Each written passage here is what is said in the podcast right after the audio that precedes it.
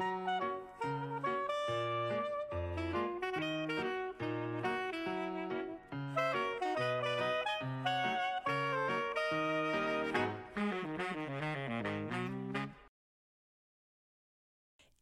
Psychobalado, un podcast pour être à la fine pointe en psychologie et en communication interpersonnelle avec les psychologues Yves Dalpé et Joanne Côté.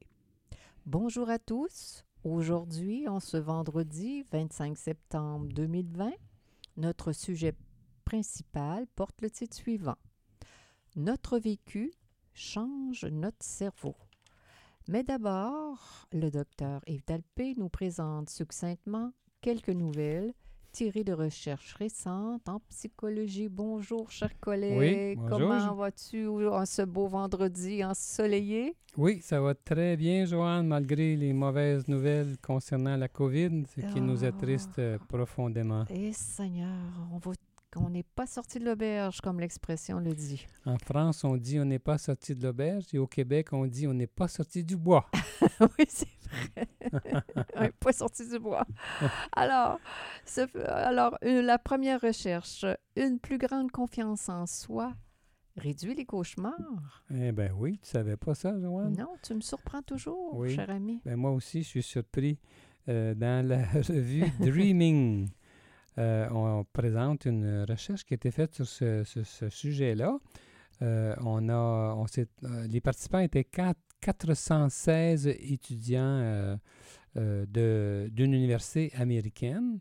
Et puis, on s'est rendu compte en évaluant la force de la confiance en soi, si on peut Mhm, dire, ce mhm. qu'on appelle la force de l'ego, disons aussi de cette manière-là, eh bien, on s'est rendu compte que les, les- les étudiants qui avaient été, euh, selon les, les- les- les tests, là, qui avaient été évalués comme ayant un, un plus fort, une plus forte confiance en eux-mêmes, eh bien, ils avaient moins de cauchemars. Cauchemar. Ah, Oui. Tiens, tiens, tiens. Oui.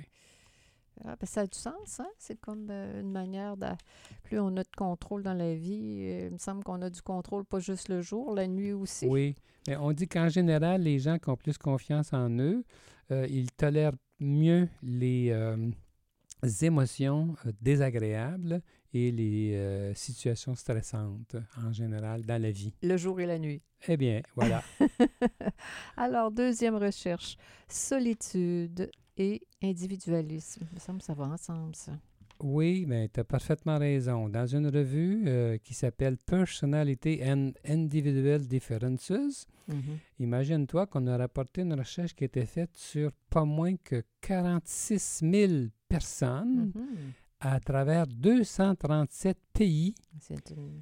Puis- Mhm. des gens âgés entre 16 et 99 ans. Ouais, c'est un grand Pas une échantillon. petite affaire, hein? Mm. Et puis, on s'est bien rendu compte, comme tu le soupçonnais, que euh, chez les jeunes, en tout cas, euh, dans les sociétés individualistes, dans les cultures euh, plutôt individualistes, eh bien, c'est là qu'il y avait le plus de solitude. Hmm, Et on sait que la solitude, c'est une dose, c'est correct, mais une grosse dose, ça fait pas le bonheur Non, de notre confiance en soi. Et, et aussi, ça affecte euh, La santé. le bonheur en général, Oui, puis même la santé peut être impliquée, effectivement, selon beaucoup de recherches. Alors, dernière recherche, l'anxiété et la capacité d'adaptation.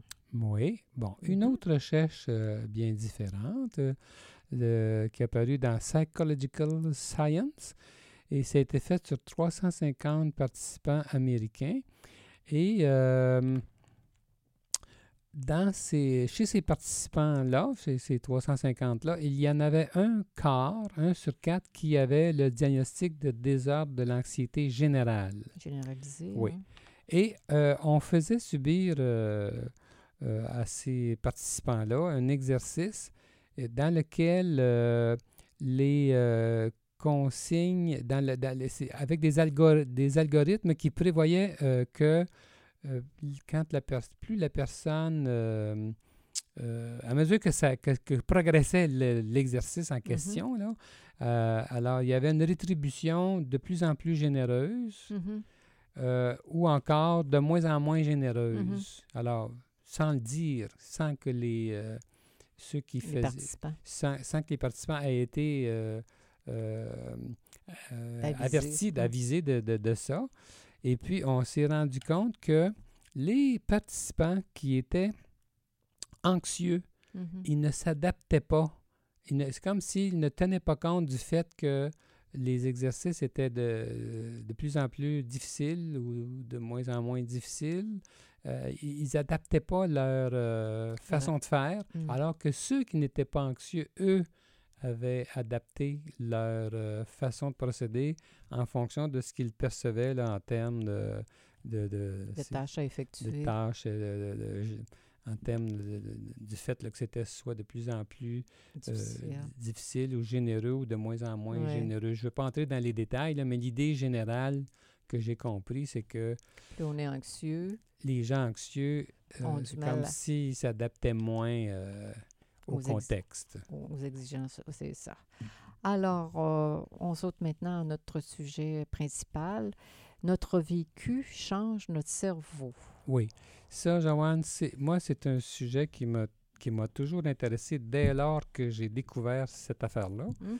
Parce qu'on sait bien hein, que les- on pense que notre cerveau est presque immuable, premièrement. Ouais, c'est ça. Et puis que si on doit changer quelque chose au niveau du cerveau, bien euh, là, euh, c'est toute une affaire. Il faut procéder de façon médicale, euh, possiblement avec des médicaments et tout ça.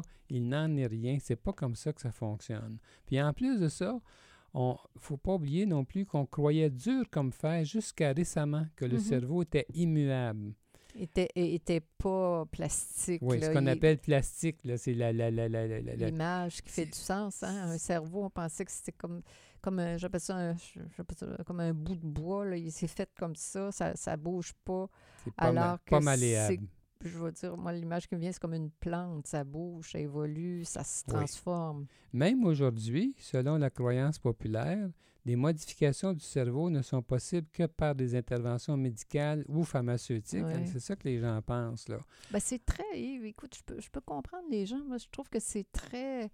euh, L'information va dans ce sens-là. Il n'y a pas la contrepartie de ce que tu viens de dire. que c'est ça que je trouve. euh, les gens ont comme deux options. Ils n'en ont pas trois, là. on se fait, on, on- on- partout dans les médias, partout, Partout. l'idée, c'est que comme si euh, La science de la santé évoque essentiellement des changements au niveau du cerveau qu'avec la, la une approche médicale, Exactement. pharmaceutique, là, mettons. clairement. Or, la vérité, c'est que le vécu de chaque personne engendre des changements continuels dans l'ana- dans l'anatomie de son cerveau tout au long de notre vie, Mhm. formant ainsi des habiletés particulières ainsi que notre caractère, d'ailleurs notre caractère qui est forgé par tout Toutes ça. nos expériences humaines. Oui. Je Le, veux dire, es-tu d'accord de dire tout ce que, quand- on- les, les- mes grands-parents disaient, si la vie est bonne, si la vie est bonne, notre caractère va, va, va tendre vers le, côté positif qui peut Ben, être. Et si la- on prend des décisions, si Ben, la vie est moins bonne, Quand tu dis que la vie est bonne ou pas bonne, c'est que nous y sommes pour quelque chose. On fait Il y a des une choix. partie qui est due à ce qui nous arrive, puis l'autre partie qui est due à notre réaction. Mhm. Mais ce que j'allais dire, Joanne, c'est que le réseau de neurones est en perpétuelle réorganisation, tant sur le plan des micro-changements Mhm. des neurotransmetteurs que euh, sur les grandes bases intégratives reliées à l'intelligence.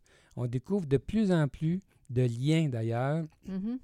entre la souffrance morale et le fonctionnement du cerveau. On sait maintenant que des manifestations purement biologiques au cerveau peuvent être modifiées par des expériences exclusivement humaines comme la psychothérapie, sans aucune intervention chimique. Alors, alors là, tu dis que la, la- la psychothérapie à elle seule peut modifier le fonctionnement du cerveau de façon permanente. Absolument. Euh, Absolument. c'est euh, quand on encourage nos clients à, dire ça comme ça à ma manière, à, à prendre des décisions pour ne pas être victimes de la vie, à trouver leur, leur pouvoir, quand on les, on les encourage à, à prendre ce- ce- cette direction-là, on affecte, ils affectent le leur cerveau, est affecté. Effectivement, c'est drôle à dire. hein.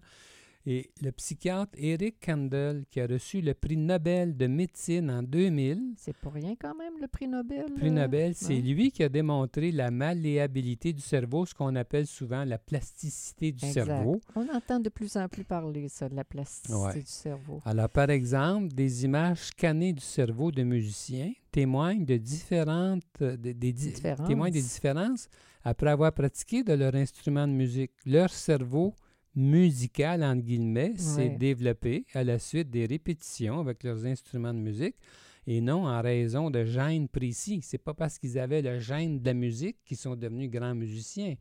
C'est qu'à force de pratiquer, le cerveau a fait de la place euh, à cette, euh, au niveau, puis on peut le mesurer au niveau du cerveau. Mhm. Alors, Exactement. ça, ça veut dire que si tu pratiques, euh, si tu pratiquais le violon de, Oui, de, peut-être mani- de manière assidue, ton, ton cerveau musical. deviendrait pourrait- violonneux. violon- Autre exemple, Joanne, les neurones de rat élevés dans des environnements plus stimulants sont beaucoup plus branchés. Ben, sont pour le plus, dire, sont hein. plus brillants. Oui, ces environnements rehaussés stimulent les rats au point que leur cerveau s'en trouve amélioré.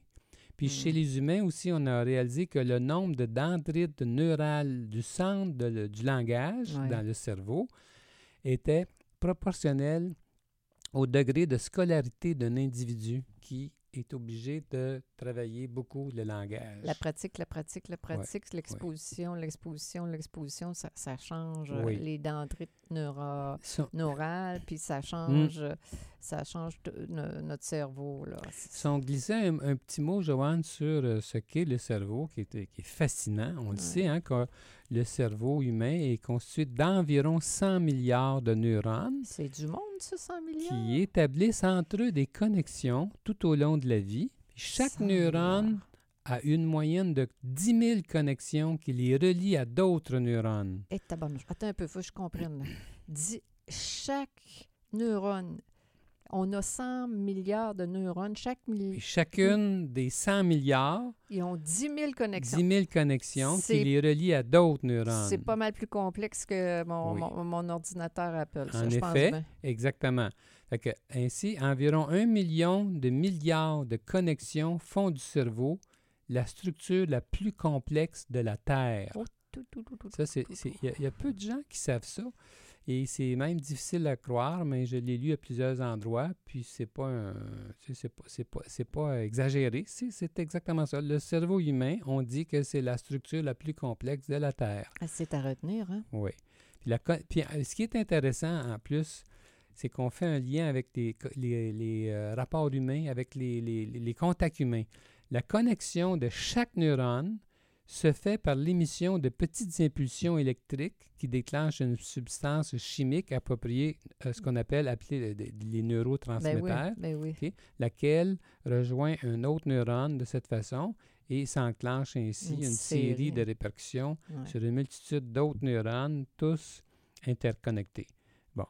Alors là, Un seul neurone peut influencer une moyenne de 10 000 neurones à l'autre bout du processus au moment de l'envoi d'un seul message. C'est pire que la COVID, ça. oui, je reviens, Joanne, à ce que j'avais commencé à dire, là, qu'il y a un lien avec les contacts interpersonnels. Il ne faut pas que je perde mon idée.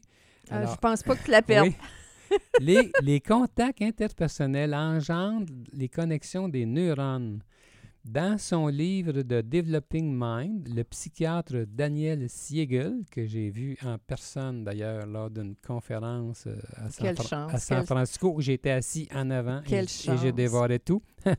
alors, alors le- Mon le mari Oui. était en avant de M. Siegel. Je Oui. suis donc très chanceuse. Alors, le docteur, le, le- le psychiatre Daniel Siegel expliquait comment l'esprit d'une personne émerge de l'activité de son cerveau, dont la structure biologique est formée par ses relations interpersonnelles dès le début de sa vie et tout au cours de celle-ci. Ce qui faisait dire à- au psychiatre euh, Siegel que les connexions humaines forment les connexions des neurones. En effet, Mm. le vécu interpersonnel altère à la fois l'activité de la structure des connexions entre les Mhm. neurones, formant ainsi les divers circuits euh, responsable des divers processus du cerveau comme la mémoire, les émotions, la, consci- la Mm. conscience de soi, etc. etc. Alors, mais quelqu'un qui est isolé, qui n'a pas de stimulation interpersonnelle, euh, Ben, un bébé qui n'est pas stimulé, il se développe moins, c'est sûr. Oui, c'est clair. Il peut exact. avoir des gros déficits, on le sait, hein? ouais, ouais, Oui, c'est c'est- ça va ensemble, tout ça, là. Ouais, mais il y en a qui, qui arrivent sur la Terre, malheureusement, des bébés, je fais du pouce avec ça, qui n'ont pas la chance, même si tu les stimules à, à mort, euh, de manière très, très, très... Ah non, là, c'est sûr qu'il y a quand même... L'hérédité, Oui. euh, compte pour, pour, pour beaucoup, là aussi. c'est un inter...